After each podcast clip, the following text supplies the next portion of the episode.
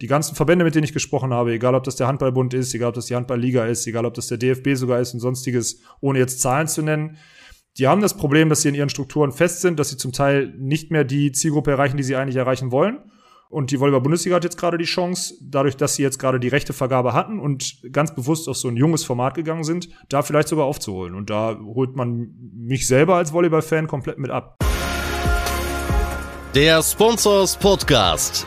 Im Dialog mit Sportlern, Unternehmern und Visionären über das Milliarden-Business Sport. Mit Philipp Klotz. Hallo und herzlich willkommen zum Sponsors Podcast. Heute habe ich mit Alexander Walkenhorst gesprochen. Alex ist nicht nur aktueller deutscher Meister im Beachvolleyball, sondern auch eine absolute Innovationsmaschine und Unternehmer bzw. Start-Upper im Sportbusiness. Alex ist Gründer und Geschäftsführer von Spontent, bis vor kurzem bekannt auch unter Trops 4, dem nach eigenen Angaben interaktivsten Sportsender der Welt. Möglich ist das, weil Alex so ziemlich alles anders macht wie andere Sportsender. Spontan produziert nämlich nicht für die Glotze, sondern vorrangig für Twitch, ein Tochterunternehmen von Amazon und extrem angesagt in der jungen Zielgruppe. Ein Beleg dafür, insgesamt 82 Prozent der Zuseher von Spontan sind unter 30 Jahren. Bei seinen Streams schauen aber dennoch eine ganze Menge von Menschen mit, äh, eben genau genommen die Jungen und äh, auch bei Nischensportarten wie Hockey beispielsweise oder Volleyball oder Handball bis zu 18.000 Menschen live parallel. Eine, wie ich finde, sehr bemerkenswerte Zahl, wenn man auch weiß, wie gerade im Streaming oder von Streaming von E-Sport durchaus auch mal kleinere Zahlen erreicht werden. Also mit klassischem Sport bei Twitch in die deutlich fünfstelligen Zahlen ist, denke ich, sehr bemerkenswert. Besonders ist auch die hohe Interaktionsrate. So hat er mir erklärt, dass 10 bis 20 Prozent der User sich aktiv in den Chat einbringen, Fragen stellen, Dinge verstehen wollen, die Sportart äh, neu kennenlernen. Also, Interaktion ist bei ihm an der Tagesordnung und schafft eine völlig neue Form des Sportkonsums über Bewegtbildmedien. Mit Alex habe ich dann darüber versprochen oder wollte noch genauer verstehen, wie das Ökosystem Twitch funktioniert, wie er über die Donation-Funktion teilweise sechsstellige Beträge eingenommen hat, welche Relevanz diese sogenannten Subs für die Refinanzierung des Senders haben und wir er eine ganz eigene, eher an das Influencer-Marketing angelegte Einbindung von Sponsoren entwickelt hat. So, bevor es jetzt losgeht mit dem Podcast, noch ein kurzer Hinweis von unserem Partner Sport5. Die suchen nämlich einen neuen Teamspieler, ein neues Sales-Talent für das Team in Augsburg. Und da die Kollegen von Sport5 das so toll mir in die Feder diktiert haben, will ich das auch eins zu eins äh, so vortragen und zitieren. Du willst als polyvalenter Teamspieler im Vertrieb große Kunden betreuen und weiterentwickeln. Du bringst ein wertvolles Kontaktnetzwerk im Sport und nachweisbare Vertriebserfolge mit. Du toppst das Ganze mit deiner starken Kommunikation und Überzeugungskraft. Dann bewirb dich bei Sport 5 und werde Stammspieler als Sales Manager oder Managerin im Team vom FC Augsburg. Also, wer wem es jetzt in den Fingern juckt, äh, wer Lust hat auf Sales, wer Lust hat auf Bundesliga, auf Sport 5, äh, wer Lust hat, Gas zu geben, dann in die Tasten hauen, sport5.com und schnell eine Bewerbung rüberschicken. Und jetzt geht's dann auch los mit dem Podcast mit Alex Walkenhorst. Viel Spaß damit. Hallo Alex, schön, dass wir sprechen. Ich würde von dir gerne heute mehr erfahren, wie das Ökosystem Twitch funktioniert. Aber zuallererst natürlich erstmal äh, herzlichen Glückwunsch. Du bist vor kurzem äh, deutscher Meister geworden äh, im Beachvolleyball und bist parallel noch sehr erfolgreicher Gründer. Also äh, kommt ja alles zusammen. Wie, wie hast du das, wie kriegst du das hin? Und, und Gründe darüber wollen wir ja natürlich auch als Aufhänger reden. Äh, die, die Firma, du hast jetzt, glaube ich, gerade umbenannt in Sportent. Äh, was hat es damit auf sich? Also viele Fragen auf einmal. Erstmal danke äh, für die Glückwünsche. Äh, ich muss zugeben, dass ich das gar nicht so richtig, so richtig greifen kann ich bisher noch nicht, dass ich dieses Jahr noch deutscher Meister geworden bin, wo ich gefühlt am am allerwenigsten in meine Beachvolleyball-Karriere dieses Jahr investiert habe. Und die letzten 15 Jahre, wo ich eigentlich viel mehr investiert habe, bin ich immer nur, ich mache gerade Anführungsstriche, Zweiter und Dritter geworden. Äh, deswegen danke, du bist nicht der Erste, der, das, der sich fragt, wie ich das hingekriegt habe. Ich habe keine Antwort darauf. Ich habe äh, ich hab mich jetzt seit Monaten immer so beschrieben, dass ich so in so einem in so einem Hybridweg vom Leistungssport weg zum, zum Unternehmer und Gründer bin. Und ich habe eigentlich schon immer gesagt, dass ich so 90 Prozent jetzt gerade im Unternehmen bin und 10 Prozent Sportler. Ja, dass es dann mit 10 Prozent äh, zum deutschen Meistertitel reicht. Ich weiß nicht, ob das jetzt meine Qualität, mir Qualitäten zuspricht oder den, den Kontrahenten eher Qualitäten abspricht. Das lasse ich jetzt jedem, das ist jetzt jedem selbst überlassen. Ja, und die, die Gründung, beziehungsweise jetzt erstmal die Spontent, äh, Spontent, die Gründung und sowas alles, das ist, da sind wir von der Jungfrau zum Kinde gekommen. Ne? Also ich glaube, ich müssen, da müssen wir letztes Jahr anfangen, wo wir aus der Content-Not oder aus der Not, dass wir Beachvolleyball nicht stattfinden, also die, beziehungsweise die deutsche Tour ausgefallen ist, dass wir gesagt haben, als Sportler oder ich als Sportler mit ein paar Freunden, lass doch mal eine Liga ausrichten und die äh, am besten bestmöglich irgendwie ins Wohnzimmer transportieren. Und dann haben wir uns für die Plattform Twitch entschieden. Und daraus ist eigentlich alles entstanden, was jetzt so, was jetzt so passiert ist. Aber es ist schon ein ganz witziger Zufall, dass wir ja, was, wenn ich so zurückdenke im letzten Jahr, was da so passiert ist und wie viele Kreuzungen wir anscheinend richtig genommen haben, dass wir beiden jetzt hier sprechen, finde ich schon ganz spannend in der Entwicklung. Ja, auf jeden Fall.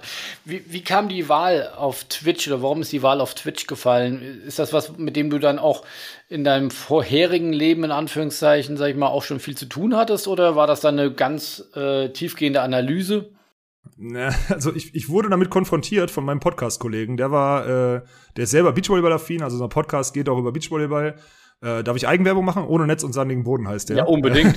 ähm, mit dem, also mit dem habe ich so die ganze Szene bereits schon so anderthalb Jahre begleitet und der hat sich dann so ein Dreivierteljahr, bevor die Pandemie angefangen hat, hat er sich als Content Creator auf der Plattform Twitch niedergelassen, hat vorher, war vorher auf YouTube unterwegs, dann auf Twitch und ich habe mich immer mehr darüber äh, informiert bzw. damit beschäftigt und ich war am Anfang, muss ich auch zugeben, eher abgeschreckt und schockiert, was auf der Plattform zum Teil passiert, wie das passiert, wie die Leute das konsumieren, wie sie das auch hypen.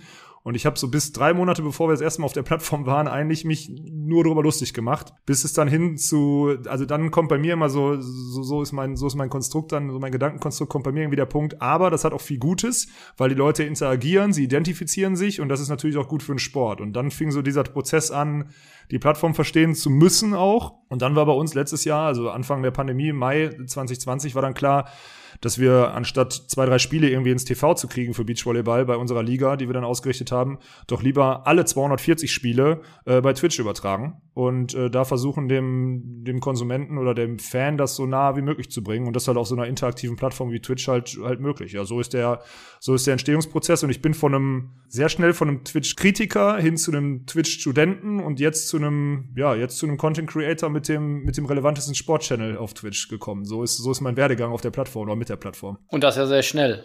Ja, sehr schnell. Aber so ist die Digitalisierung. Ich weiß, dass das nicht alle in Deutschland verstanden haben, aber so die Digitalisierung und auch so eine Pandemie äh, gibt einem Möglichkeiten und die haben wir anscheinend, ich sage ganz bewusst immer so von der Jungfrau zum Kinder und manchmal auch so mit einer unbewussten Kompetenz äh, genutzt und deswegen werde ich jetzt ja auch von euch immer so durchgereicht. Ich meine, ich durfte jetzt auf dem Spobis letztens, äh, durfte ich letztens in Panels auftreten und so weiter und so fort. Das, das ehrt mich immer sehr und gleichzeitig kann ich es auch immer nicht so ganz greifen, was da so im letzten Jahr passiert ist, ja. Wenn du sagst, damit wir es auch noch ein bisschen besser äh, verstehen können, äh, dich hat anfangs Twitch schockiert. Was schockiert einen da beim ersten Blick drauf?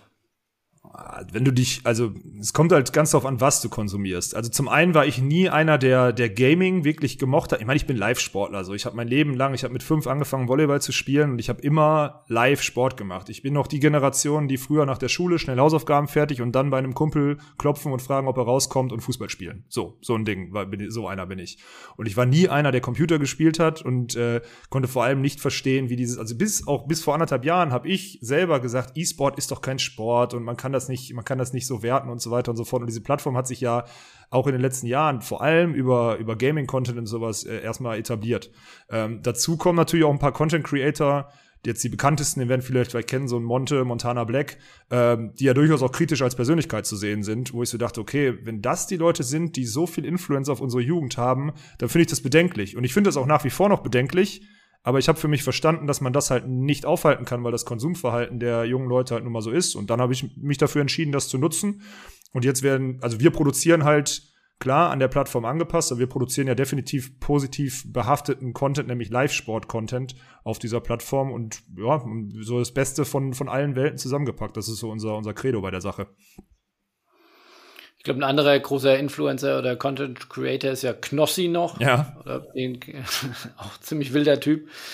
Ähm, jetzt noch mal auch äh, noch mal Zahlen vielleicht ein bisschen sprechen zu lassen. Wenn ihr sagt, äh, 240 Spiele auf Twitch ähm, produziert oder distribuiert, kannst du mal so ein bisschen ein bisschen mehr Zahlen noch an die Hand geben, von wie vielen Menschen wird das dann geschaut oder wie viel interagieren? Gibt es da schon äh, Auswertungen? Also wir haben während der Beachliga haben wir über 1,5 Millionen verschiedene Menschen erreicht. Das ist eindeutig auch darauf zurückzuführen, dass wir erstmal relativ früh mit Live-Sport auf der, auf der Plattform waren äh, Twitch selber natürlich Interesse daran hat, neue Content-Richtungen auch äh, zu forcieren und hat uns dadurch auch vor allem auf dieses, ja, auf dieses Show-Karussell gestellt. So nennen sie das. Das ist die Frontpage, auf der du, wenn du, wenn du wirklich auf den, auf den Home-Button gehst, twitch.tv, dann werden dir Kanäle vorgeschlagen. Und dort wurden wir in der Zeit natürlich sehr oft gefeatured und die Leute sind auf uns aufmerksam geworden. Und was dann das Interessante ist, was auch von der Conversion her, und das ist ja das Allerwichtigste, für mich total beeindruckend war, was für mich auch so diese Motivation ausgemacht hat, jetzt auf dieser Plattform weiter Vollgas zu geben. Wir haben eine Umfrage gemacht, die wir parallel in dem Chat, der nebenher läuft, äh, gemacht haben. Dort haben 6000 Leute teilgenommen innerhalb von zwei Tagen. Und dort haben 28 Prozent angegeben, dass sie noch nie mit Beachvolleyball in Kontakt gekommen sind während der Zeit. Auf gut Deutsch, wir können uns anmaßen, dass wir 2000 neue, knapp 2000 neue Leute jetzt grob überschlagen, nur die, die jetzt teilgenommen haben, knapp 2000 neue Leute erreicht haben, die vorher noch nie mit Beachvolleyball in Kontakt gekommen sind. Und dann kann man jetzt nur überlegen, wie viele von denen vielleicht dann mal gesucht haben, ob sie nicht mal irgendwo selber spielen können und so weiter und so fort. Das heißt, dieser dieser Ansporn oder diese Conversion, die wir hinkriegen würden, vielleicht aus der digitalen Welt, wo Leute nur Computerspiele konsumieren oder selber spielen oder so, hinzu sie mit Live-Sport konfrontieren, sie durch guten Content und durch gute Stories darauf irgendwie aufmerksam zu machen und sie auch daran zu fesseln und dann vielleicht irgendwann sogar den Bedarf auszulösen, selber Beachvolleyball zu spielen. Das hat mich so gefesselt, dass wir dann sehr schnell auch gesagt haben, lass uns bitte mal einen eigenen Sportsender daraus machen und mehrere Sportarten so abklappern. Und ich meine, die Zahlen, die waren, ich weiß gar nicht, wie viele Konsumminuten das waren und so weiter und so fort. Wir hatten etliche hunderttausend Interaktionen in dem Chat selber. Das ist auch so ein Thema, wo wir sagen müssen. Hunderttausende Interaktionen. Ja, ja. Also das sind, äh, das sind aus, das sind irgendwie Abstimmungen, MVP, die nach jedem Spiel kommen und so weiter und so fort. Das sind diese Chatnachrichten, die wir über diese Zeit, über diese Zeit machen. Ähm, das ist halt, also ist auch ein Thema, was ich jetzt auch erst letztes Jahr im Sportbusiness, seitdem ich da so durchgereicht werde, äh, gelernt habe. Fußballvereine investieren anscheinend schon seit Jahren aber Millionen irgendwie da rein, um Fan-Engagement zu erzeugen. Ne? Bei uns war das irgendwie von Anfang an dabei. Also die Auswertungen bei dem normalen Stream sind so, dass wir zwischen, je nach Streamlänge, muss man natürlich immer sagen, zwischen 10 und 20 Prozent aller unserer User am Chat teilnehmen, also mit uns interagieren, egal ob das Abstimmungen sind, ob das Kommentare sind, ob das Fragen an die Kommentatoren oder Spieler sind. Und das je nach Streamlänge sogar 8 bis 15 Mal in dem, an dem Tag zum Beispiel, wenn wir einen Tag Beachvolleyball übertragen. Und da habe ich jetzt auch gelernt, dass das eigentlich so die Nummer ist oder die Zahl, die am interessantesten von dem ist, was wir machen, weil wir halt Interaktion mit dem, mit dem Konsumenten der Sportart äh, schaffen. Für uns anfangs, sage ich auch ganz ehrlich wieder, wie selbstverständlich und wir wussten gar nicht, dass das so ein Wert ist, den andere Sportarten seit Jahren auch versuchen zu, zu kreieren. Also es war wieder so ein bisschen, also du merkst, unbewusste Kompetenz, so war das irgendwie bisher immer, ne? Ja. Aber Chats interagieren heißt dann, ihr lest das und geht drauf ein. Ich meine, du wirst ja nicht, wenn 10, 20 Prozent im Chat sind von mehreren Tausend, die zusehen oder teilweise dann Zehntausenden oder Hunderttausenden, kannst, kannst du ja nicht alles beantworten, oder? Wie, wie gehst du damit um mit der Interaktion? Also du siehst, also das ist das ist das Interessante, weil als Kommentator, glaube ich, hat man bei uns den schwierigsten Job. Also du kommentierst nicht nur das Spiel, sondern du hast halt parallel diesen Chat, der wirklich runterrasselt. Und wenn wir merken, dass zu viele in dem Chat sind, können wir zum Beispiel einstellen, dass nur die Follower reinschreiben können und so weiter und so fort. Aber es ist schon unser Ziel, Fragen über diesen Chat immer wieder zu beantworten, die aufzugreifen, darauf einzugehen oder auch, und das nutzt die Community auch sehr oft, sich darüber auszutauschen. Also egal, ob das Reaktionen auf jetzt zum Beispiel beim Beachvolleyball einen tollen Ballwechsel sind oder eine Regelfrage zu einem Pfiff, der jetzt vom Schiedsrichter nicht verstanden wurde und da müssen wir, entscheiden wir ja selber, das ist immer dieses Huhn- oder Ei-Prinzip.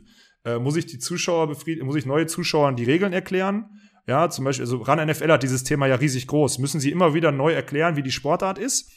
Oder gehen sie auf die bestehende Community ein und geben denen ein gutes Gefühl und geben denen Insights. Und bei uns ist das Schöne, wir können Insights geben für die bestehende Community, die gleichzeitig dafür sorgt, dass im Chat Fragen von Neueinsteigern geklärt werden. Also wir haben quasi etliche hundert Experten und Moderatoren parallel zum Live-Bild in diesem Chat drin, der wirklich der, der eins der zentralen Merkmale dieser Plattform ist. Und dadurch können wir diesen Hybridweg fahren zwischen erstmal Entertainment, den Zuschauer möglichst nah an dem Sportevent dran haben, aber auch Ausbildung und Weiterbildung der Community unter sich.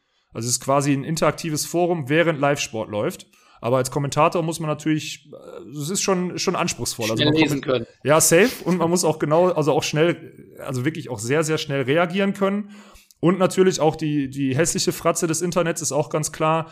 Natürlich werden ein paar, äh, ein paar Wörter werden gefiltert, aber es ist natürlich schon so, dass du dich als Kommentator oder auch als Sportler dort auf den Präsentierteller setzt. Und wenn du irgendwas sagst, was dem Kommentator gerade nicht passt, oder irgendwelche Äußerungen oder auch oder auch äh, irgendwelche irgendeine Sprache sprichst, die gerade älteren Konsumenten der Sportart nicht so passen, dann kriegst du das halt auch ungefiltert äh, gespiegelt durch Nachrichten und da muss man auch eine ganz schön ganz schön dicke Haut haben, weil äh, jeder kennt Kommentarspalten in den sozialen Kanälen da fühlen sich selbst die, die schwächsten Personen manchmal befugt, äh, andere Leute ordentlich anzugreifen und unter der Gürtellinie anzugehen. Das passiert da auch, muss man ganz klar sagen. Deswegen ist es sehr anspruchsvoll, was wir uns da auferlegt haben, aber macht auch, macht auch einfach Spaß, wenn man super viel Feedback bekommt zu seinem, zu seiner Arbeit oder zu seinem Content, den man zu der Zeit dann kreiert.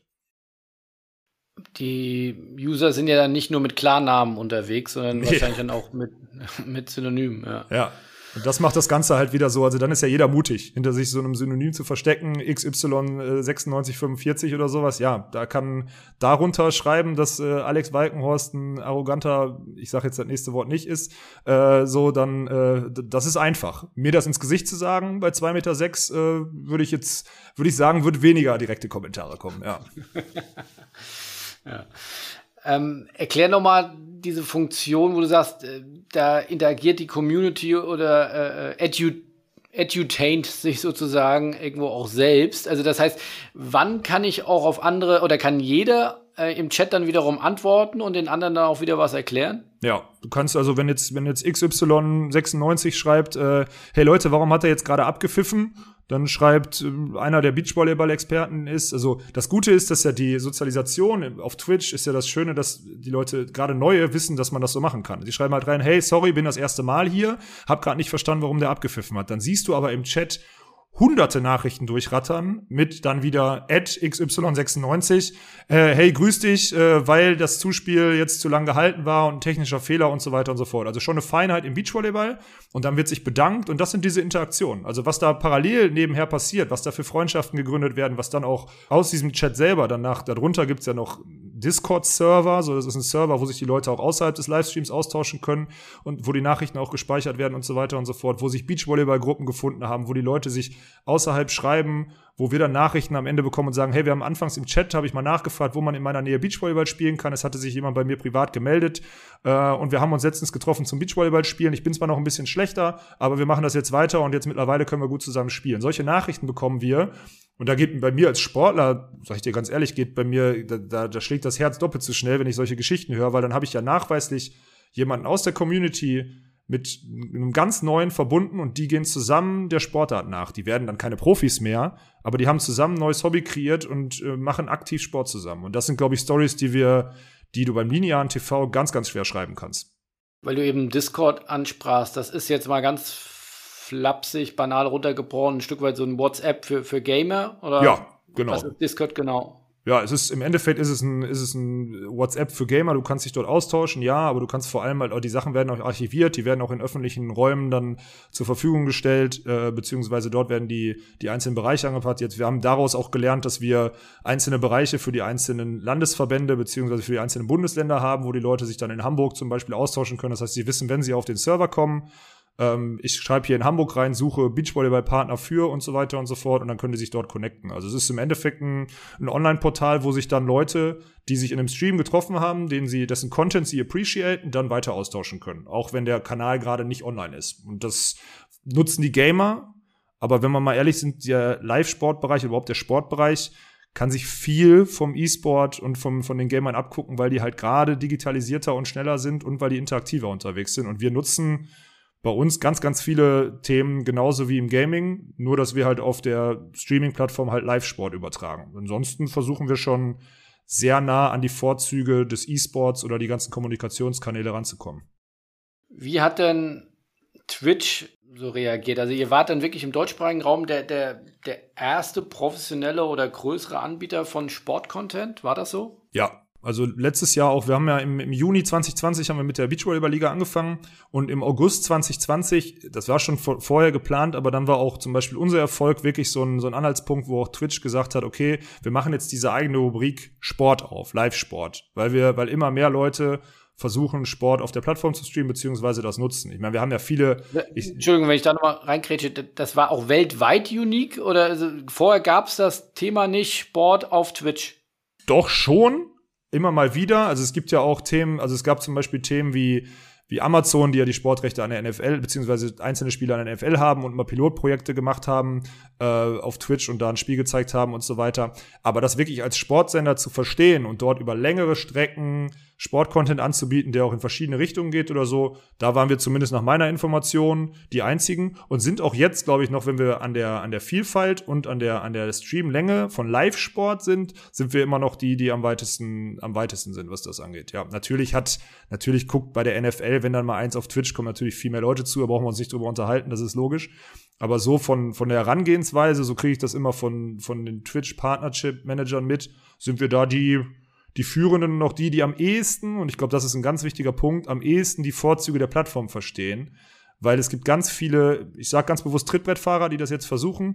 Es gibt jetzt, es gibt einen Kanal in der Schweiz, es gibt äh, es ist auch die Easy Credit BBL. Keine Kritik jetzt daran, weil es erstmal mutig ist, das zu versuchen, aber die haben zum Beispiel das Final Four, äh, das Basketball Final Four im Pokal letztes Jahr auf, äh, auf Twitch übertragen. Also original das Magenta-Bild auf Twitch übertragen, ohne eigenen Kommentar, ohne Facecam weil die Kommentatoren immer eine Facecam haben, weil das auf dieser Plattform obligatorisch ist. Und dadurch natürlich auch ohne Interaktion mit dem Chat.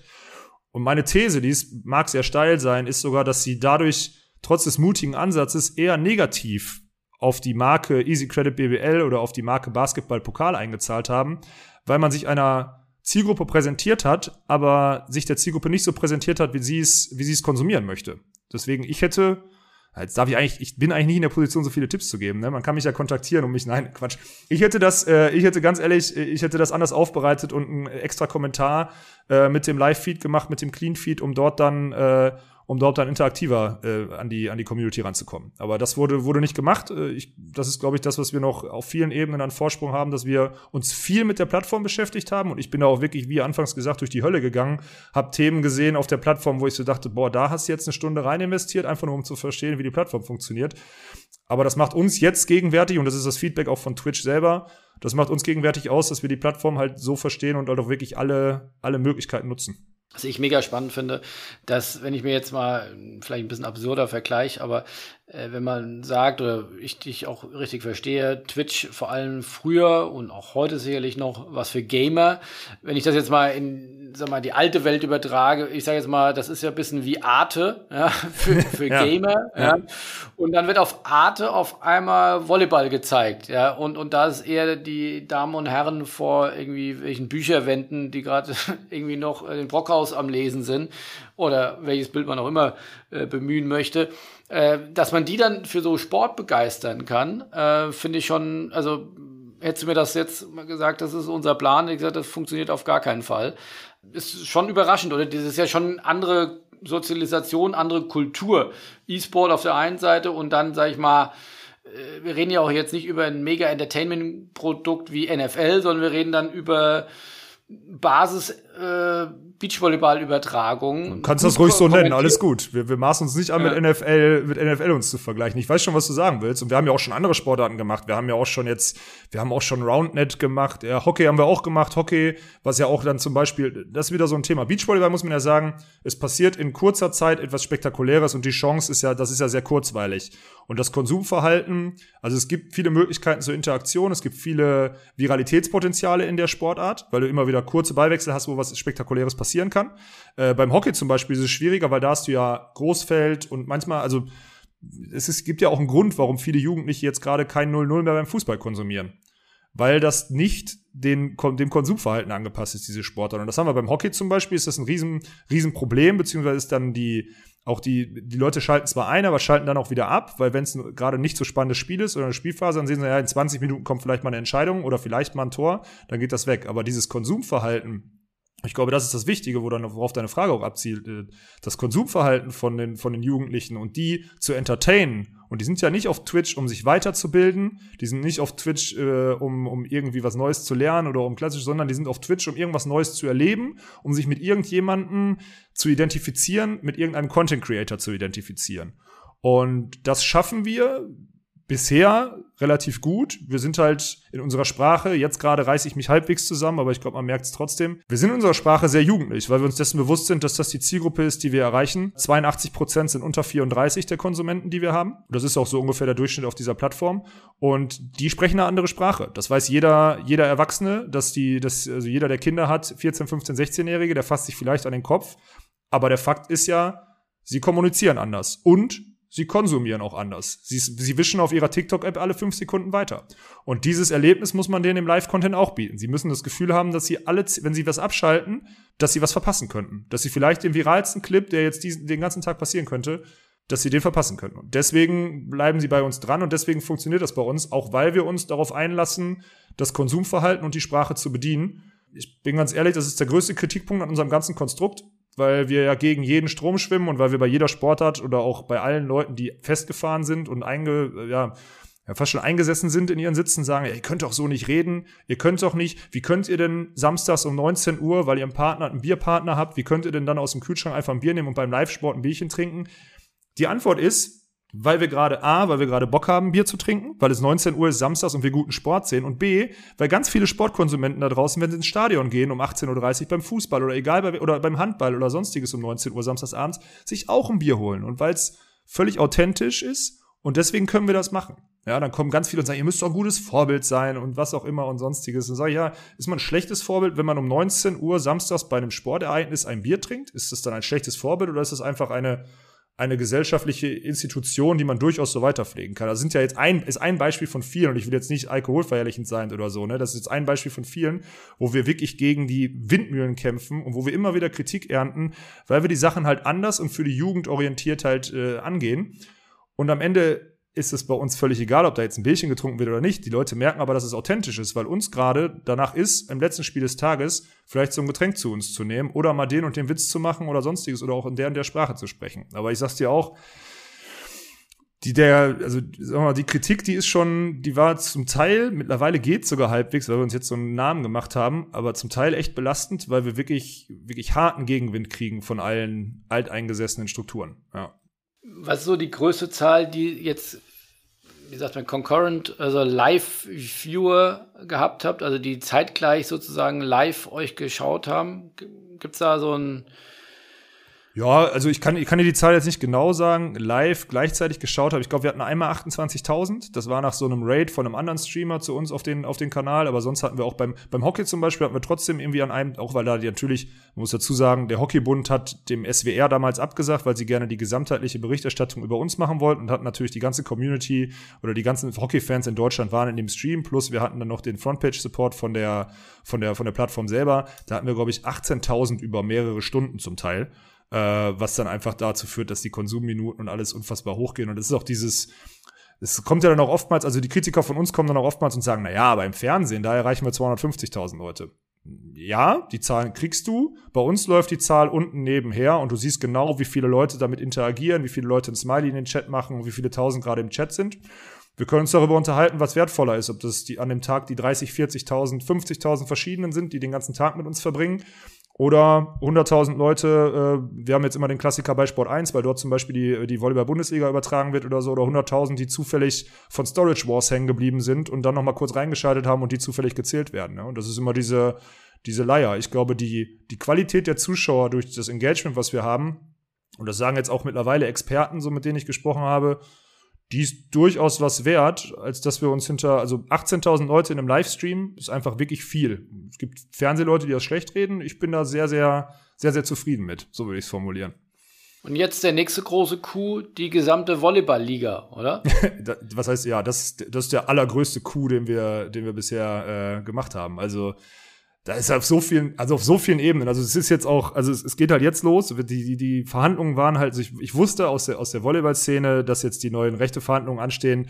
Und ich kann auch das, kenne auch das alte Leid man kriegt ja nicht diese ganze Liga, kriegt man nicht ins Fernsehen. So, welcher Sender will das machen? Handball ist, ich glaube, Handball ist bei Sky, Basketball ist bei Magenta, Fußball ist bei Sky, so, das sind die Sender, das sind die, ich glaube, Eishockey ist auch bei Magenta, so, das sind die Sportarten. Dann kommt eine Lücke, dann kommt irgendwann die Volleyball-Bundesliga. So, und dann gibt's natürlich Sport 1, die das zum Teil übertragen, die haben aber vor allem auch gerne die Frauen übertragen. Da war mir klar, es kann eigentlich nur in eine digitale Richtung gehen für die Volleyball-Bundesliga der Männer. Und dann haben wir vor einem Jahr angefangen, mit denen zu sprechen und haben jetzt über über weiß nicht wie viele Hürden sind wir da gegangen und auch wie viele Zugeständnisse wir mit von der Volleyball-Bundesliga bekommen haben. Äh, die haben sich Vollgas auf uns eingelassen, weil sie die Chance einfach auch sehen und weil sie ja die Chance auch nutzen müssen, weil Leute aus ihrem, also neben Beachvolleyball habe ich dann auch einen A-Trainer im Volleyball gemacht und so weiter und so fort. Das sitzen bei uns echte Experten in unserem Studio, aus dem wir jetzt bei der Volleyball-Bundesliga immer wieder abgeben in die einzelnen Hallen. Und die Volleyball-Bundesliga der Männer hat das Sportrecht bei sich gehalten, nutzt unseren Sender, um das zu übertragen und produziert die Bilder in der Halle selber mit Kommentatoren, die super nah sind an den, an den, einzelnen, an den einzelnen Teams und mit uns als Insider, die immer wieder aus dem Studio begleiten. Und das machen wir jetzt, ja, jetzt Oktober bis, bis Mai ist die Saison im Volleyball und das ist für uns ein Riesenschritt und man muss auch ehrlich sagen, mal äh, ein Riesen, also wirklich mutig von der, von der gestandenen Profiliga. Ja, man kann jetzt drüber reden, wie die medial aufgestellt war oder so, aber von der gestandenen Profiliga sich auf so einen, so einen Haufen Berufsjugendlicher und nachweislich ein Startup, ja, ist Berufsjugendlicher, es kann ein Schimpfwort sein, ich finde das eigentlich ganz charmant und beschreibt uns ganz gut, haben sich darauf eingelassen, uns dann die Rechte zu geben, beziehungsweise uns zu vertrauen, dass wir das ausstrahlen dürfen. Und das wird ein Coup, äh, wir werden jetzt, also ich sage, ich, ich gehe ja immer offensiv damit raus, ich sage, das ist die interaktivste Profiliga der Welt. In Klammern mangels Alternative, so sage ich ganz oft. Und dann bin ich mal gespannt, was das, was das für Wellen schlägt. Ich hoffe, dass das von unserer Community, die wir jetzt gesammelt haben, appreciated wird. Der Großteil wird das appreciaten, weil halt Beachvolleyballer viele dabei sind. Aber ich hoffe auch, dass wir die Leute, die wir jetzt beim Hockey gewonnen haben oder die wir beim Beachhandball gewonnen haben oder die wir beim Paddeltennis ge gewonnen haben oder so, dass wir die jetzt an die Volleyball-Bundesliga ranführen können und da mal wirklich relevante Zahlen schreiben können, die dann auch nicht gelogen sind. So am Ende weiß man genau, wie viele Klicks ein Spiel gekriegt hat. Und dann ist es auch die nackte Wahrheit über die aktuelle mediale Reichweite, die die Sportart hat. Und dann müssen wir zusehen, dass wir die ausbauen. Also ich finde das ist auf der einen Seite mutig von der Volleyball-Bundesliga, aber jetzt als Insider gesprochen, wenn ich mich mal aus meinem Unternehmen rausnehme, die einzig richtige Entscheidung so. Alternativlos. Ganz objektiv. Ja, ja. Naja, ich sehe das ja aus meiner Sicht, freue ich mich. Gucke ich als Volleyball-Fan drauf, sage ich, richtige Entscheidung und wahrscheinlich auch die einzig richtige. Ja. Bin gespannt, wo es hingeht. Also es geht jetzt los und wir sind auch mit in den Vorbereitungen. ja.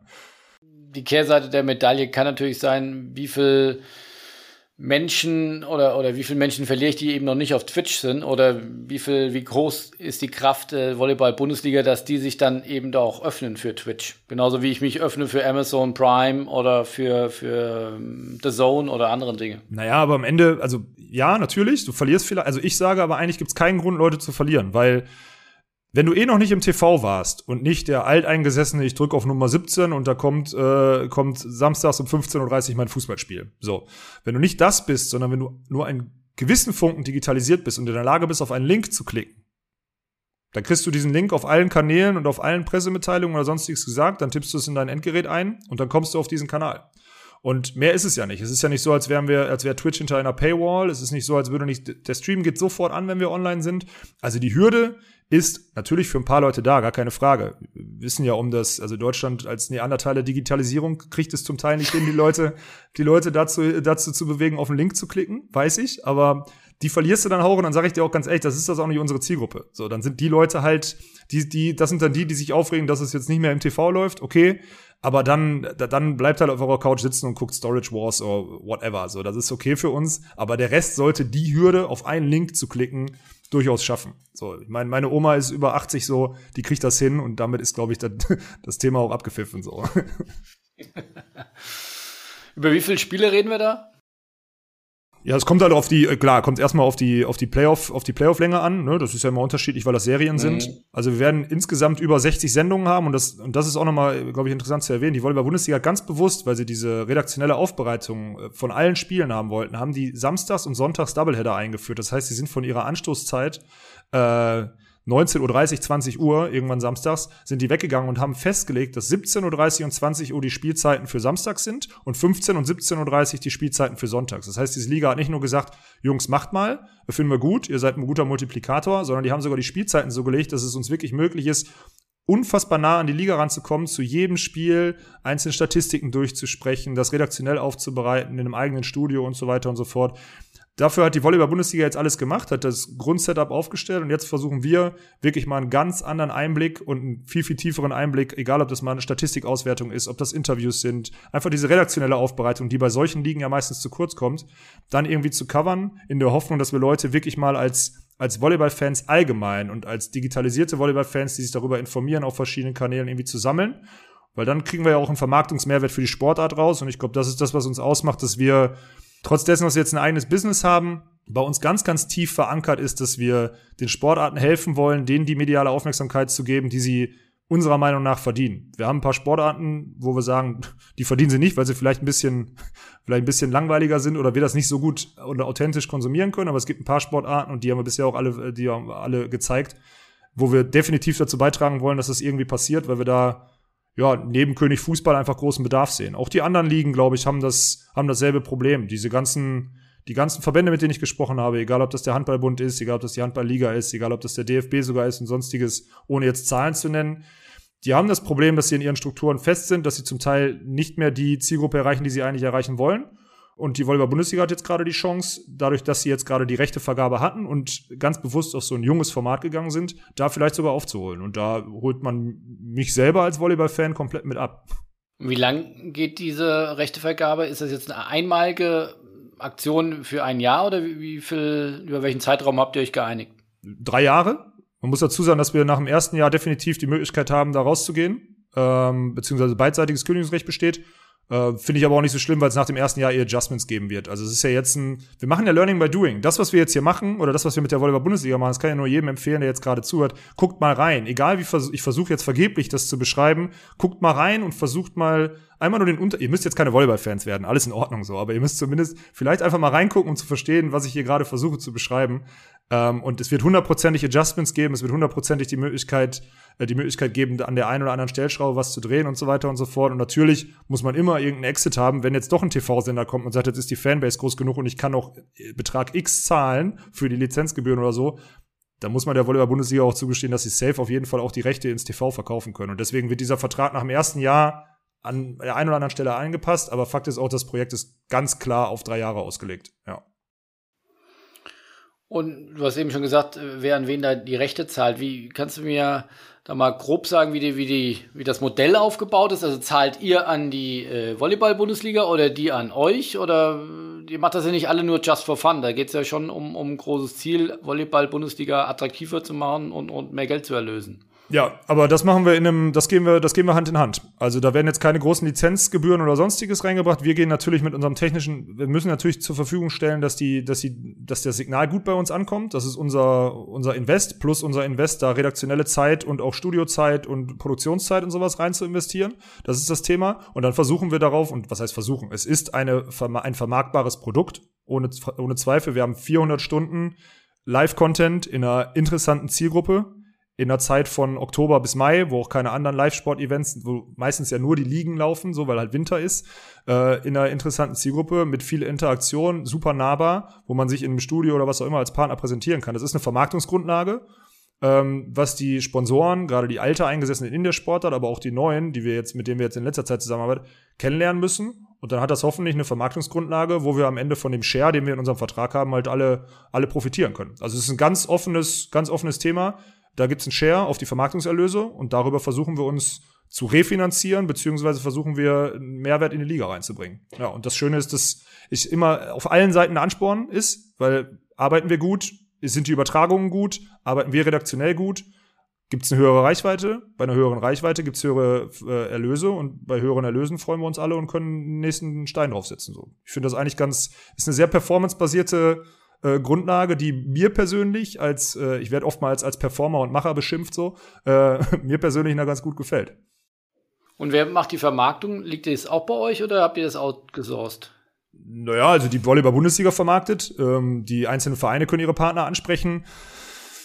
Am Ende liegt es meistens an mir, das zu vermarkten, weil ich das Produkt am besten erklären kann und weil ich den meisten Einblick habe, wo man die Partner authentisch einbinden kann. Weil wir reden jetzt hier nicht über klassische Impressionen durch eine Bannerwerbung und sonstiges, sondern wir versuchen halt immer wieder unsere Partner zu 100 Prozent in die Show und in das, in das Geschehen halt zu integrieren. Ich habe äh, am Thema Warsteiner habe ich letztens beim S20, bei der S20-Thematik, äh, S20 heißt es, Philipp, richtig? Die äh, Vereinigung so der, der, Sponsoren. Ja. ja. sorry, ich bin, ich bin nicht so lange in dem Business wie du, Verzeihung. Ich hab, ähm, Alles gut. habe so ein Best Case mal vorgestellt und da den Warsteiner war bei der Beachliga zum Beispiel dabei, die wir letztes Jahr ausgerichtet haben. Da sind sie so aus dem, ja, so naiv, wir wollen Twitch mal ausprobieren, reingegangen. Äh, haben natürlich eine komplette Überperformance gekriegt, weil der Betrag, den sie gezahlt haben, kein Verhältnis zu der Reichweite hatte, die wir am Ende äh, kreiert haben, aber okay. Und ähm, da mal ein Beispiel zu, habe ich ja gerade gesagt, die Kommentatoren nehmen sich aus dem Kühlschrank, der hinter der Facecam steht, ein Getränk raus. Finalspiel. Nehmen wir Finalspiel, 15.000 Leute im Stream. Äh, wir nehmen, die nehmen das Getränk raus, das Spiel ist vorbei, die Spieler kommen zum Interview. Jemand stellt eine Frage an den, an den Spieler. Die erste Frage ist aber, willst du auch ein Getränk? Dem Spieler wird das haptisch übergeben. Der Spieler hat, während er die Fragen aus dem Chat beantwortet, auch das Getränk genannt, also das Produkt. Parallel läuft in dem Chat der Link von dem, äh, das Warsteiner gerade 20% auf irgendwas, äh, auf die, auf die Produkte gibt mit dem Code XY. Und fünf Minuten danach kannst du noch mit einem, mit einem ganz einfachen Wort in dem Chat, kannst du noch eine Kiste Bier sogar gewinnen, die dir zwei Wochen später nach Hause geliefert wird. So eine vierfach, so eine vierfach Integration innerhalb von fünf Minuten mit einem haptischen Produkt. Und ich glaube, das beschreibt ganz gut als eines der Beispiele, wie wir versuchen, unsere Partner in diese Gesamtwelt Volleyball-Bundesliga jetzt, aber in die Gesamtwelt von unserem, von unserem Kanal, von Spontan einzubinden. Und das sind halt alle Vorzüge des authentischen Influencer-Marketings im Live-Sport-Programm. So, und das ist, glaube ich, eine Sache, die erklärungsbedürftig ist. Wenn man sagt Influencer-Marketing, sagen alle, ja, okay, dann äh, rechnen die aber einfach stumpf mit einem mit einem Code und weiß nicht was und so und so viele Leute erreicht das und was. Das noch multipliziert, beziehungsweise das noch angereichert mit dem positiven Markenumfeld und der Dauer der Kampagne und so, das ist die Vermarktungsgrundlage. Und wenn du eine Idee hast, wie ich das am besten in ein, in ein, in ein Preisbild äh, bringen kann, dann kannst du mir das gerne sagen, weil ich glaube, das Thema gibt's noch nicht. Und das ist das größte Problem an dem, an dem Produkt jetzt, beziehungsweise das auf Wiki ans Fliegen zu kriegen, ist die Erklärungsbedürftigkeit, weil viele auch Firmen sorry, wenn ich das so deutlich sage, einfach noch nicht verstanden haben. Und das ist nicht böse gemeint, weil wir was Neues machen. Einfach noch nicht verstanden haben, was es da für Möglichkeiten gibt und wie nah man da wirklich an den Endverbraucher und an den, an den Kunden rankommt. Ich hoffe, dass das irgendwann passiert. Ich rede mit vielen Experten, die sagen, ja, ihr seid einfach zu früh am Markt, die Leute verstehen das noch nicht.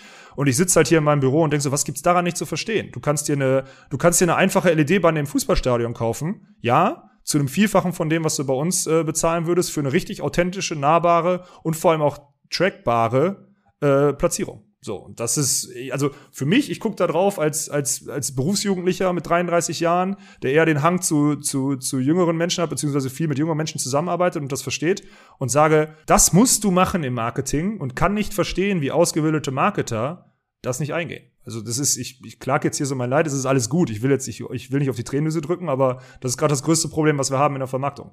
Ja, es geht ja immer viel um Geldburz in der Branche. Insofern äh, kannst du einen, einen, einen Schritt dann schon mal weiterkommen. Äh, ich finde, du hast das sehr schön beschrieben, was, was Warsteiner da gemacht hat. Was, äh, muss man jetzt nicht sagen, was Warsteiner bezahlt hat, was ein Warsteiner für, für so eine ähm, Implementierung in, in dein Influencer-Marketing äh, was, was kostet ungefähr? Sind wir da bei, bei fünfstelligen Beträgen 10.000, 20.000 Euro? Das ist höher oder das ist tiefer? Es kommt auf die Kampagnenlänge an, ne? Also ich bin jetzt Freund davon, also ich bin, habe ich ja gerade schon gesagt, performancebasiert äh, zu arbeiten. Und ich bin Freund davon, mit dem Partner je nach Visibilität, das sind verschiedene Sachen. Das kann über klassische Logopräsenzen oder auch im Live-Spiel gerade einfach in den Auszeiten vielleicht mal ein Werbe-L sein oder so, die man ja eher so als klassisch betiteln könnte, plus die Interaktion immer über den Chat, dass da der Link durchläuft oder so. Es gibt ja verschiedene Möglichkeiten und Stufen, wie man das, wie man das einordnet und wie oft man, wie oft man dann zu sehen ist. Und das würde ich ganz stumpf nach einem TKP ausmachen und das vor allem die Unique Viewer, die wir erreichen, äh, die dann am Ende abrechnen, weil wenn wir doch die Chance haben, ein also wenn wir die Chance haben, nach jedem Stream, wenn wir den Stream ausmachen, zu wissen, auf die Person genau, wie viele verschiedene Leute wir erreicht haben, warum sollen wir die denn nicht dann auch genau abrechnen? Und deswegen bin ich Freund davon, das performancebasiert zu machen. Und dann kommt es darauf an. Also du kannst die kleinsten TKPs machen, du kannst aber auch, wenn du natürlich überall präsent bist oder so, kannst du, kannst du TKPs machen, die, die, die vielleicht im normalen TKP-Bereich Werbung jetzt auf irgendwelchen Homepages oder so gar nicht existieren, aber dafür präsentieren wir halt in einem unfassbar positiven Markenumfeld. Deswegen kann ich es dir nicht, ich kann es dir nicht sagen. Ich kann, ich, ich hoffe, also ganz viele Verträge machen wir gegenwärtig und das finde ich super fair. Ich gehe mit dem Partner hin, sage, pass mal auf, das ist die und die Visibilität, das ist jetzt ein TKP von 5 Euro pro 1000 Leute, das ist ein TKP von 10 Euro pro 1000 Leute, die wir am dem Tag erreichen, das ist ein TKP von 20, die wir erreichen. Und am Ende des Tages schreiben wir auf, wie viele es sind. Wenn ihr aber über die sieben Monate sagt, pass mal auf, ich habe aber nur 30.000 Euro und ihr, wir, wir haben im Februar, haben wir die, haben wir die 30.000 Euro voll, ja, dann kriegst du halt März und April die Überperformance. Warum? Du warst mutig genug, es mit uns auszuprobieren. Du hast das Projekt zum Fliegen gebracht und dann wirst du dafür belohnt. Und bisher, kann ich auch ganz ehrlich sagen, haben wir immer eine Überperformance gemacht, weil ich verstehe, dass bei neuen Produkten, und das ist ja auch das Wesen des Deutschen, ja, äh, ich will ja am besten alles planen, ich will nicht zu viel zahlen, ich will irgendwie Sicherheit, aber ich will dann doch schon irgendwie den Benefit mitnehmen. Ich verstehe so sind wir ja. Das ist, so sind wir sozialisiert und das ist auch nicht schlimm. Aber da muss man halt seine Pakete darauf anpassen. Und ich glaube, jeder, der sagt, hey, ich könnte, ich weiß, ich laufe, ich habe ein gutes Projekt, wo ich jetzt 30, 40, 50.000 Euro die nächsten sechs Monate irgendwie im Markenumfeld der Volleyball-Bundesliga präsentiere und ich kriege vielleicht am Ende, dann deckel ich das bei 50.000. Der Walkenhaus ruft mich im Februar an und sagt, ey, pass mal auf, wir sind voll, aber wir machen natürlich weiter, aber dann müssen wir nach der Saison auf jeden Fall nochmal neu verhandeln. Und wenn ich dann am Ende nochmal mehr kriege und da Spaß dran habe und das, und das eine neue Art des, des Marketings war und das sogar irgendwie positiv eingezahlt hat, ich glaube, dann haben am Ende alle Spaß daran. Und das ist eine ehrliche Abrechnung mit einem neuen Projekt, was man zusammen zum Fliegen bringt. So, das ist meine Überzeugung. Du kannst mich jetzt, kannst mich jetzt angucken und sagen, wo Alex ist ganz schön naiv. Ich, ich fühle mich damit sehr, sehr wohl. Sehr wohl. Was glaubst du, wie groß kann das werden? Oder was sind die, was sind die Ziele, die ihr mit der Volleyball-Bundesliga habt?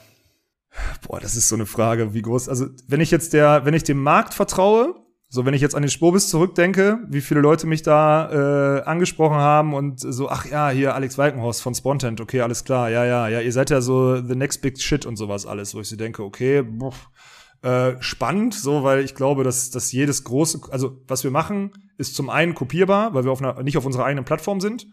Äh, auf der anderen Seite sind wir sehr unique unterwegs, weil wir halt die Plattform verstanden haben und Skills haben, die uns, die uns sehr eigen machen. Äh, wo das hingehen kann und wie weit das skalierbar ist, habe ich gar keine Ahnung von. Ich hoffe, dass wir vor allem immer mit diesem, mit diesem Wesentlichen, dass wir den Sport nach vorne bringen wollen und den präsentieren wollen. Äh, erstmal irgendwann alle nicht mehr so aufopferungsvoll hier viel Zeit rein investieren und wenig Geld rausnehmen. Startup, ganz normal. Sondern dass wir das Ding irgendwann so zum Fliegen kriegen, dass wir es einfach wirklich unseren, unseren Job nennen können, dass ich nicht noch parallel deutscher Beachvolleyballmeister werden muss, um Preisgeld zu gewinnen, sondern dass ich das halt Fulltime machen kann, so. Und naja, wenn man den, wenn man den, wenn man der Euphorie der Szene glaubt oder, der, oder der, dem Neid der Szene glaubt, weil ja auch viele größere schon die Ellbogen ausgestreckt haben, ja, dann, dann sind wir, dann sitze ich in fünf Jahren, äh, weil ich irgendwie einen Exit gemacht habe, oder sitze ich am Strand in Kalifornien und trinke ein Dosenbier im Whirlpool. Ich habe keine Ahnung. Ich, ich kann es dir nicht, ich kann dir nicht sagen.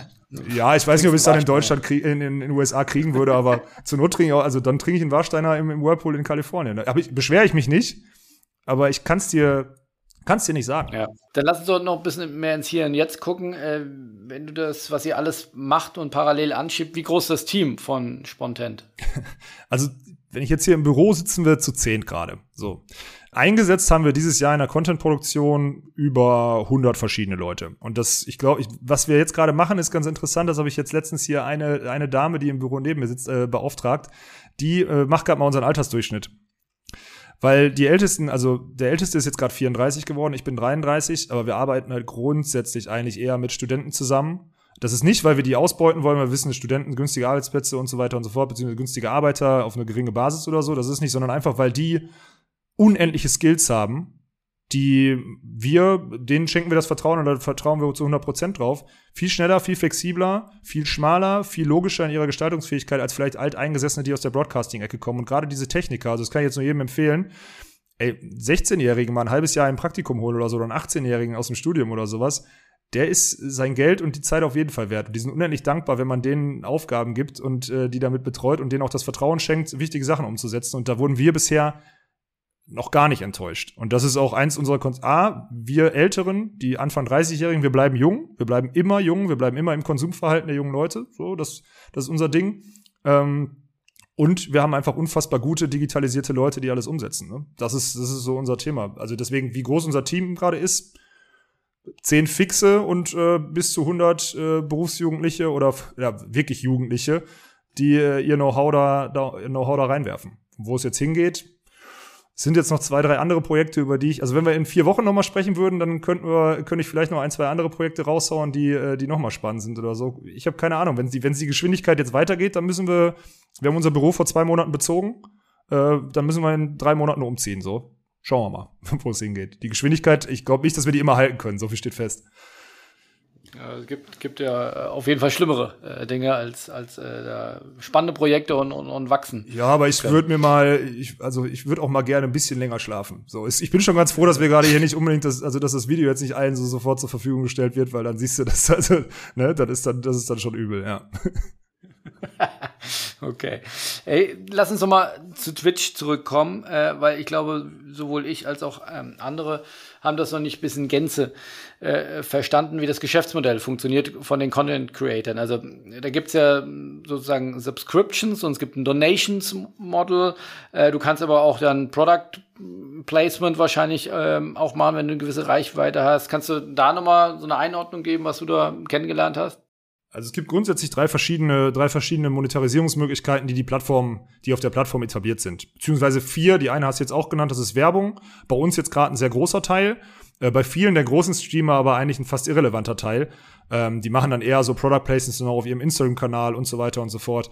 A, Subscriptions, klar, du kannst den Kanal abonnieren, da gibt's auch unterschiedliche Stufen. Die Preise wurden jetzt angepasst, ich kenne sie gar nicht genau. Ich glaube, es sind 4, 8 und 15 oder so. Also es gibt drei verschiedene Stufen. Vorher waren es, glaube ich, 5, 10 und 25. Gut, das ist das, was der End-User an Twitch bezahlt, aber das kriegt ihr ja nicht komplett. Nein, oder? das kriegen wir nicht komplett. Da ist natürlich ein Share drin, weil irgendwoher muss ich ja, muss ich Twitch und Amazon ja auch, also Amazon muss ja wachsen, kennen wir ja, ist ja klar. So, deswegen müssen die ja auch im Share. die sind wirklich zu bemitleiden. Ja, ja, ja denen geht's ganz schlecht, das haben wir ja gesehen die letzten Jahre. Ja, ähm, ach, am Ende ist dann Share drauf. Äh, man kann, also ich, ich darf darüber nicht sprechen, das ist vertraglich so, der, den muss man gut verhandeln. Äh, ich bin, dadurch, dass wir sehr uniken Content machen, haben wir sehr gut verhandelt. Äh, trotzdem ist das natürlich ein Grundrauschen, was wir, was unser, was unser Kostenkonstrukt nicht, nicht deckt. So, Donations, das ist auch eine Gang und Gäbe, dass Leute, Leute Donations für guten Content äh, zahlen. Also der, der junge, der junge Mensch, der junge Konsument ist, ist gewohnt, Geld im Internet zu lassen für Sachen, die ihn interessieren oder die ihn unterhalten haben. Äh, aber ich finde das nochmal, man, du gehst ja so drüber weg, weil du es jetzt kennst, aber ich finde, das ist ja auch nochmal eine ganz neue Sozialisa äh, Sozialisation von, von Fans oder von, von Followern. Ja, also ich meine, das gibt's ja im Sport so in der Form, gleich ich kaufe mir mal ein Ticket oder ich kaufe mir ein Merch oder ich kaufe mir irgendwas anderes, aber zu sagen, hey, finde ich cool, cool gemacht, ich spende dir äh, 15 äh, Euro, weil ich es cool finde. Weil dann, ich glaube, dann läuft ja auch nochmal dein Name so mit, so mit Daumen nach oben oder und, aber der Gegenwert ist ja eigentlich eher, ich finde es gut und ich will das unterstützen. Ja, das gibt's ja so im klassischen Sport nicht. Punkt, richtig ich, ich, woher das, das ist die Sozialisation, aber ich habe die nicht erzogen und ich habe auch die Digitalisierung nicht herangetrieben und ich habe denen auch nicht im, im, im, Alter von vier irgendein, irgendein Handy oder ein Tablet in die Hand gedrückt und habe gesagt, konsumiert mal Twitch oder sonstiges. Ich habe, es kommt natürlich aus Games, also die, die, die Nähe zu Geld bezahlen für Sachen, die einen interessieren, überhaupt dieses, ich meine, wenn wir jetzt, da müssen wir mit Generationen reden, ne? Meine, meine Eltern, die tun sich noch schwer mit einer Kreditkarte im Internet zu, das heißt, tun sich schwer, die machen es, aber es hat ein paar Jahre gedauert. So, äh, ein Zwölfjähriger sagt, Papa, gib mir deine Kreditkartendaten, ich muss mir noch die neue die neue Waffenfarbe äh, bei Fortnite kaufen und überweist 20 Euro von Papas Kreditkarte. Also das ist ja, das ist ja die unterschiedliche Herangehensweise. Und ich glaube, das ist eine Sache des Storytellings. Die Leute wissen, wichtig ist zu verstehen, dass der Content Creator, das ist sein Job. Der möchte Leute unterhalten und mit denen eine gute Zeit verbringen. Und um, um wirklich unbeschwert den Content zu kreieren, brauchen die Leute Geld zum Überleben. Das versteht diese Zielgruppe zu 100 Prozent. Und wenn sie etwas gut fanden und appreciaten, dann investieren sie da auch rein. Ich habe ein Beispiel von uns, das glaube ich, das spiegelt es ganz gut wieder. Wir haben auch während der Beachvolleyball-Turniere, haben wir die Donations zu 100 Prozent, ganz transparent 100 Prozent, auch mit einem Counter oben in der, im Bild drin. Das heißt, wenn du 50 Euro spendest, taucht einmal dein Name auf. Äh, XY spendet 50 Euro äh, für die Spieler und dann geht das oben auf den Topf rein. Wir haben jetzt bei den drei Events, die wir ausgerichtet haben, 140.000 Euro Preisgeld eingesammelt, die wir an die Spieler ausgeschüttet haben. Das zum einen. Wir haben aber auch mal eine Doku gedreht, über unser Konstrukt selber, über also über Spontan selber, wie sich das entwickelt hat und so weiter und so fort. Das hat ein Content Creator von uns, ein Vlogger, hat das wirklich mit viel Aufwand gemacht. Wir haben das vorher konsumiert, äh, äh, kommuniziert, haben gesagt, hey, einmal gibt's das Ding kostenlos auf Twitch zu sehen. Das ist unsere Premiere, die könnt ihr zusammen mit uns gucken. In der Zeit könnt ihr spenden, die Sachen gehen zu 100% an den Content Creator, der da wirklich Abertage reingesteckt hat und so weiter und so fort. Moritz hieß der Mann bei uns. In der anderthalbstündigen, äh, in der anderthalbstündigen Premiere, also halbe Stunde Vorgeplänkel, 40 Minuten dann diese Doku und danach noch ein bisschen Abspann oder so, sind dreieinhalbtausend Euro zusammengekommen, weil die Leute wissen, hey, das war ein richtig cooler Film, den hätte ich mir auch im Kino angeguckt, dort hätte ich mit Popcorn 20 Euro gezahlt. Ich spende jetzt 20 Euro und ich weiß sogar, dass die nicht irgendwie Universal oder sowas kriegen, irgendeiner, der eh schon Millionen hat, sondern die kriegt der, der Junge, der Anfang 20-Jährige, der mit den dreieinhalbtausend Euro fünf Monate weiter guten Content kreieren kann und weiter unbeschwert irgendwie mein Leben bespaßen kann. Und das ist das Mindset und das Gedankenset, was da auf dieser Plattform, die so community-driven ist, zu 100 Prozent existiert. Und wenn man das bespielt und ganz transparent den Leuten mitgibt, dann sind die Leute bereit, dafür Geld zu investieren. Und dann bist du, hast du dieses leidige Thema, zwischen Paywall, ja oder nein. Es ist eine freiwillige Paywall. Und wenn du guten Content machst, dann wirst du, und wenn du performst, das wiederholt sich jetzt, wenn du performst und gut arbeitest, dann wirst du dafür belohnt. Von jedem Einzelnen. Und das hat sich bisher bezahlt gemacht. Und das ist das Thema und die Grundidee von Twitch. Da gehen vor allem Donations und diese Subscriptions halt, halt, Subscriptions in den Share halt an die Content Creator. Jetzt nochmal auch, um das ein bisschen tiefer zu verstehen, das heißt, hat jeder Twitch-Abonnent oder jeder Twitch-Konsument, hat der dann auch, um spenden zu können, müsste er ja dann auch eine direkte Schnittstelle, oder hat er seine Kreditkarte schon eingegeben oder muss er das dann machen? Also Donations laufen zum Beispiel komplett losgelöst über PayPal. Wir haben einen Link da drin, wenn du zum Beispiel Ausrufungszeichen Donation in den Chat baust, dann kannst du, dann kannst du uns spenden, dann kriegst du die, den Link angezeigt, dann klickst du da drauf und kannst deine, deinen PayPal-Account zum Beispiel oder deine Kreditkarte oder was auch immer hinterlegen. Das ist nicht das Problem. Um den, um den, um die Subscriptions zu machen, musst du ein Konto bei Twitch erstellen und so weiter und so fort. Für die Subscription muss man dazu sagen, kriegst du ja auch Boni. Also das ist natürlich auch ein Bonusprogramm. Du kriegst ein, ein Badge vor deinen Namen im Chat. Das heißt, dein Name ist ein bisschen aufmerksam, also auffälliger gekennzeichnet. Die Wahrscheinlichkeit, dass der Content Creator dann eher auf deinen Namen eingeht oder auf deine Frage, die ist definitiv, die Wahrscheinlichkeit ist definitiv höher. Ja, ähm, genauso wie es manchmal auch die Bund, du kannst auch Emotes, die du nur im Kanal nutzen kannst, also spezielle Emotes, jetzt zum Beispiel mein Gesicht, wenn ich schreie, ich bin ja ein, ich bin ja ein sehr emotionaler Spieler so, mein, mein Emote, den ich als Spieler auf unserem Kanal hatte, war immer so ein schreiender Alex Weikenhorst, so einer der meistgenutztesten Emotes, weil wenn irgendwas Lautes passiert oder irgendeine Diskussion ist oder so, kommt immer ich mit einem aufgerissenen Mund oder sonstiges. Diese Emotes kannst du nur nutzen, wenn du Subscriber bist. Und dadurch fühlst du dich dieser, diesem Kanal und dieser Community zugehörig, weil es ist ja cool, auch diesen Emote rein zu spammen, wenn es alle machen. Und das sind diese, diese Boni, die du hast, die einen dann auch eher dazu bewegen, zu sagen, ich lasse jetzt mein Abo hier und das läuft jetzt durch und investiere jetzt halt jeden Monat 10 Euro da rein, aber dann kann ich zumindest diese Momente, wo ich diese Emotes nutzen möchte, äh, die kann ich dann auch ausleben und dann fühle ich mich dazugehörig. Und ich glaube, dass dieses Zugehörigkeitssystem ist dieses Community-driven.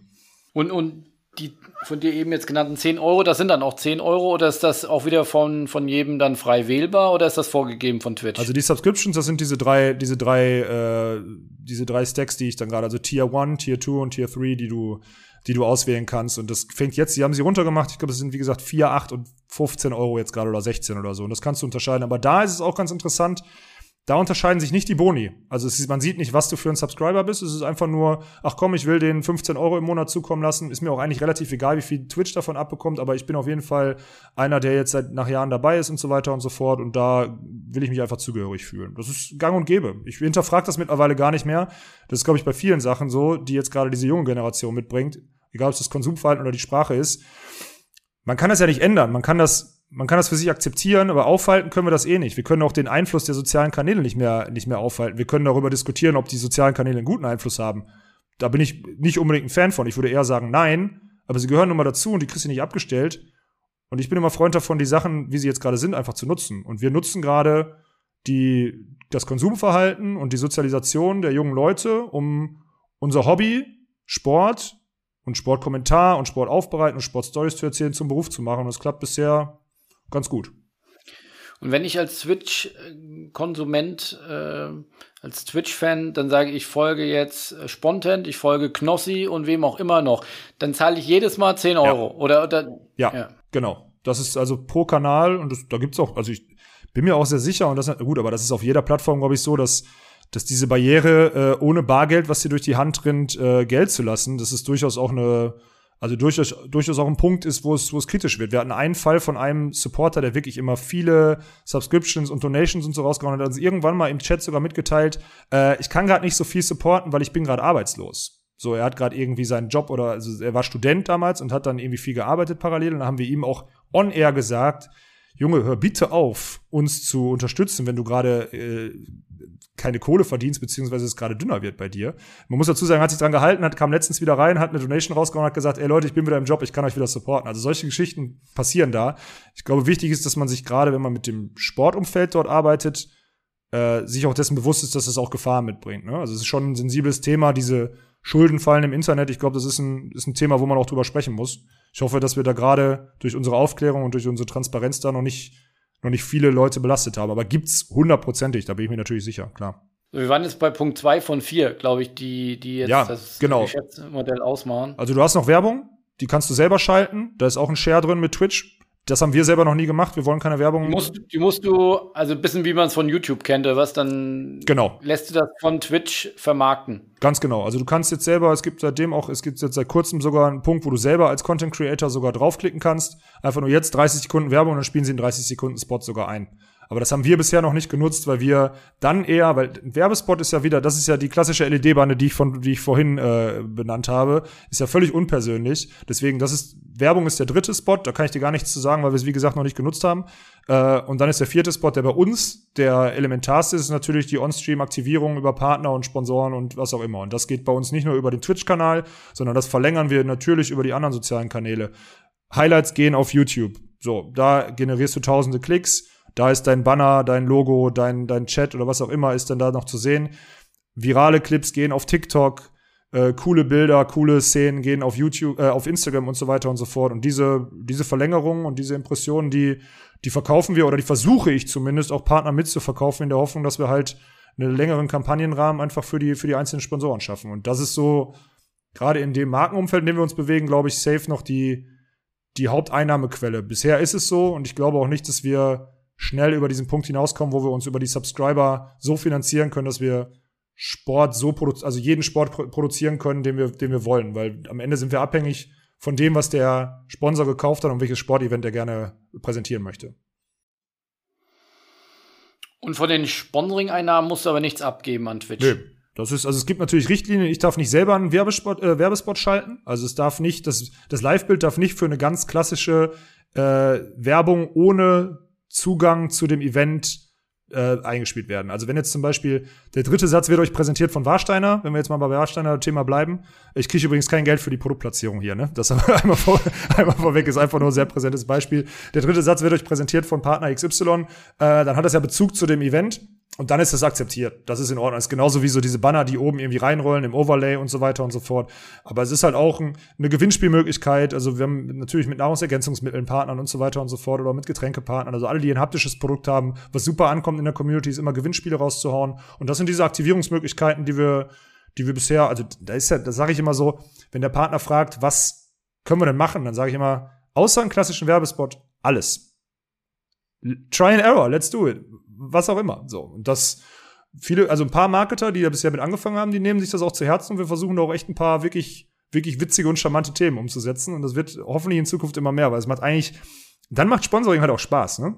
Das so zu aktivieren, dass du wirklich eine Story kreierst und dass du merkst, dass, das, dass die andere Marketingabteilung oder der Marketingpartner mit deinem Ansprechpartner halt auch richtig Spaß daran hat, das mit dir umzusetzen und neu daran zu arbeiten und immer wieder was Neues einfallen zu lassen. Statt einmal im Jahr klassisch, ich bin fauler Vertriebler, ich buche einmal meinen Partner bei, bei XY Fußballverein ein und dann habe ich Ruhe und dann muss ich am Ende der nächsten Saison wieder gucken, dass ich da neues Budget reinkriege oder so. Mir macht das Spaß, es ist viel Betreuungsaufwand. Ähm, ich hoffe, ich kriege das immer noch weiterhin, weil die Ausarbeitung und diese Art und Weise der Partner zu integrieren, die bereitet mir Freude. Und was glaubst du, mit wie vielen anderen Sportarten geht das noch? Für uns also jetzt selber? Diese, nein, also im Sinne von, äh, ihr habt es mit äh, Beachhandball probiert, ihr habt es mit Volleyball, mit Hockey, jetzt kommt wieder Hockey. Ähm, aber ist das mit jeder Sportart machbar, dass man junge Zielgruppe für dann, ja, sag mal, vielleicht die eine oder andere angestaubte Sportart interessiert? 100% für jede Zielgruppe möglich, also für jede, für jede Sportart möglich, auch in dieser Zielgruppe. Es gibt natürlich Sportarten, habe ich ja gerade gesagt, die einfach nicht diesem Konsumverhalten entsprechen. Das sind diese Großfeldsportarten, wo wenig passiert, aber da fehlt mir jetzt auch nur, also das sind im Endeffekt Großfeldsportarten, wo wenig Tore fallen. So, das sind erstmal, das sind erstmal die Sportarten. Alle anderen sind kurz, ja, ist jetzt nicht, ist, also ich. Die, die große Arenen füllen. Ja, aber zum Beispiel aber Handball und Basketball nehme ich da raus, weil Handball und Basketball passiert alle 15, 20, 30 Sekunden irgendwas. Ne? Aber wenn ich jetzt mal, oder Eishockey passiert zumindest mal ein Check. Aber wenn, beim Feldhockey kann schon viel Passgeschiebe sein und mein 90 Minuten 0-0 Fußball, kannst ja mal in der, in der Zielgruppe unter 30 fragen, wer das dann cool findet. Da gibt's wenige, weil das das Konsumverhalten nicht mehr ist. Ich sage, das funktioniert überall.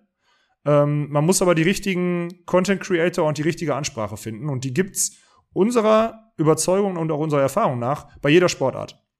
Also wenn es darum geht, mit, wenn wir mit neuen Sportarten in Kontakt kommen und dann Experten an unsere Seite gestellt werden, dann sage ich, wenn dann jetzt jemand kommt, ja, hier der, der hat schon 20 Jahre jetzt den Stream kommentiert, dann sage ich, mh, hm, vielleicht nicht der Richtige. Hab dann 20-jährigen Studenten, der sich mit dem Sport auskennt, jo, ja, gib den rüber, kriegen wir hin mit dem. Dann haben wir einen Experten und mit dem geben wir es dann an. Dann sind wir die Content Creator und die Gesichter, die dann durch den Stream führen. Und dann haben wir einen Experten daneben, der die Sportart ein bisschen versteht. Und das ist unser Konstrukt. Und daraus müssten sich diese Content Creator Inseln in den einzelnen Sportarten irgendwie etablieren. Das beste Beispiel, ich glaube, das kennt auch jeder, ist Run NFL. Also ich finde halt, Run NFL macht das, klar haben sie ein gutes Produkt mit der, mit der NFL, das ist leicht, darüber Geschichten zu schreiben und sonstiges, aber es sind auch Charaktere, die man kennt. Jeder kennt den dünnen Berliner Ike Domisch mit seinen langen blonden Haaren, der den Netman macht. Der hatte anfangs keine Ahnung von Football, mittlerweile schon. Björn Werner wurde durch den Coach Izume ja als ehemaliger Footballer jetzt komplett etabliert und ist ein Superstar in der Szene. Und diese, diese Idole zu schaffen in der, in der redaktionellen Arbeit, durch diese Nähe, die diese, diese Gruppierung da erzeugt, das muss jede Sportart schaffen. Und dann kriegt man auch so einen Synergieeffekt hin, dass da mehrere neue Leute auch an der Sportart hängen bleiben, weil man weiß, dass es Leute mit Herzblut machen. Jemanden, für mich das Negativbeispiel ist Olympische Spiele, irgendeinen klassischen ARD, ZDF-Kommentar, der seit 30 Jahren macht, alle vier Jahre mache ich irgendeine Sportart. Das ist eine Katastrophe. Ich kann es mir nicht anhören. Sorry, wenn ich das so sage. Und das wird auch keinen neuen an dieser Sportart irgendwie halten oder ranführen. Und ich hoffe, dass es sich grundlegend ändert, dass viele Sportarten den Mut haben, so frei nach dem Motto, wir haben doch eh nichts zu verlieren. Ins Fernsehen, in die dicken Millionen kommen wir jetzt eh nicht mehr, dann lass uns lieber neu ausrichten. Wenns Fernsehen, das Lineare irgendwann ausstirbt, dann sind wir digital schon ganz gut aufgestellt. Wäre jetzt mein Hinweis für viele Randsportarten. Ne? Und es ist ja im Zweifel auch nicht entweder oder. Ja, ich kann Nö. ja beides machen. Also wir sind zum Beispiel auch ganz klar, bei uns ist es so, Digital versuchen wir schon immer Exklusivität zu haben, wenn wir ein Sportevent machen. Also wir haben keine Lust, dass es noch auf anderen Streaming-Anbietern läuft, oder was auch immer. Ähm, aber wenn TV parallel ist, das haben wir auch schon oft genug gemacht, TV für die alte festgefahrene Zielgruppe, aber dann mal das Neue ausprobieren und solange TV nicht diese Exklusivität hat, ist es, glaube ich, der beste Hybridweg für alle auch etablierten Sportarten. Ist halt die Frage, ob man das hinkriegt mit den aktuellen, mit der aktuellen Rechtevergabe. Ich bezweifle, dass die großen Ligen, äh, die jetzt gerade hinter einer Paywall sind im TV oder, oder bei PayTV sind oder irgendwie in der Paywall im Stream sind oder so sagen, hey, für die junge Zielgruppe machen wir mal einen kostenlosen Stream auf Twitch. Das wird schwierig. Ich glaube aber, dass es durchaus von Interesse ist, und das merke ich ja auch in den Gesprächen mit den ganzen Verbänden, ohne jetzt wieder genaue Infos zu geben, durchaus von Interesse ist, diese Zielgruppe irgendwie zu erreichen, weil da kurz vor zwölf ist, was die Zielgruppe angeht, wenn man den, das Durchschnittsalter im TV anguckt.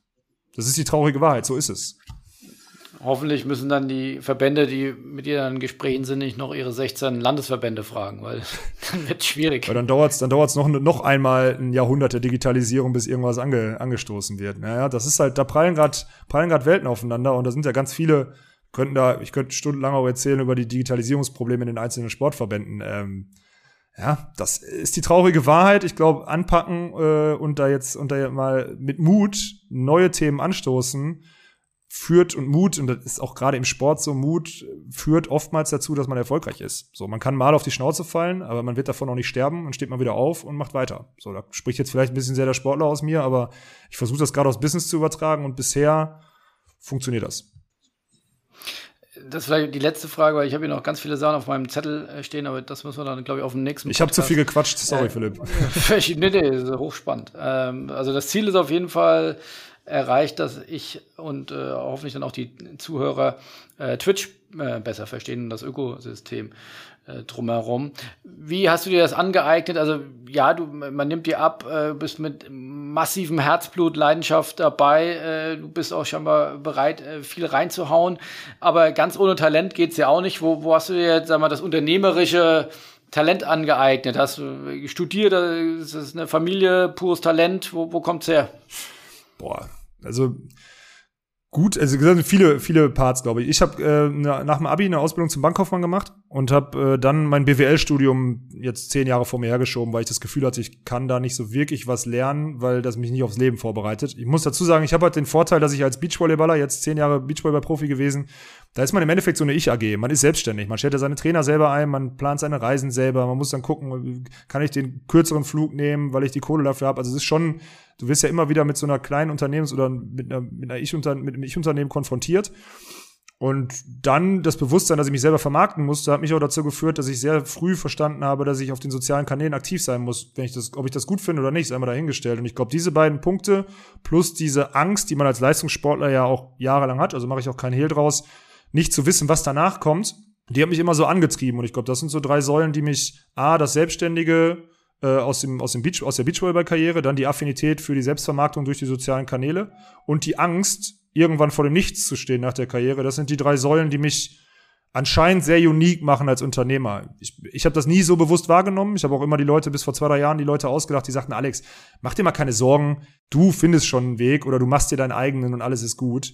Äh, jetzt weiß ich, was die meinten. Vor zwei, drei Jahren habe ich die angeguckt und dachte so, ja, schön wär's, aber ich glaube da gar nicht dran und hatte halt wirklich Angst davor. Jetzt hoffe ich, dass ich mir, dass ich nachdem ich mein Hobby mal vor zehn, elf Jahren zum Beruf gemacht habe, jetzt wieder was gefunden habe, was mein, was sich anfühlt wie ein Hobby, weil dann kann ich auch mit so viel Energie weiter 20 Stunden am Tag da rein investieren, weil ich, weil es einfach Spaß macht. Cool. Dann hoffe ich, dass du äh, weiterhin die Energie hast. Äh, so eine spannende Reise. Ich fand's, fand's mega spannend. Äh, und und äh, jetzt, wenn du ja äh, mit so viel Fokus auf den, äh, auf den Job und du sagst ja, da kommt ja noch mehr, äh, dann ist ja quasi sicher, dass du äh, es deiner Schwester gleich tust und dann 2024 in, in Paris Gold holst. Das bezweifle ich so hart, Philipp. Also ich muss mal gucken, ob ich nächstes Jahr überhaupt noch ambitioniert Beachvolleyball spiele. Wenn es die Zeit zulässt, sehr gerne. Ich bin damit noch nicht fertig, aber nee, so erfolgreich. Ich bin das schwarze Schaf in der Familie. Ich bin nicht der gute Sportler. Das ist meine Schwester gewesen. Ja. Na gut, deutscher Meister, äh, also ja, werden, glaube ich, ganz, ganz viele von den Zuhörern glücklich. Also in dem Sinne, ganz herzlichen Dank äh, äh, für die offenen Worte, für, für den wirklich mega interessanten Einblick in, in Twitch, in, in deinen Unternehmungen und äh, ja, drückt die Daumen, dass das mit der Volleyballliga ähm, ja, sehr erfolgreich wird und ihr viel lernt und, und hoffentlich viele auch den Mut fassen, äh, neue Wege zu gehen. Vielen Dank, Philipp. In dem Sinne, viele Grüße nach Düsseldorf und äh, bis bald. Bis bald.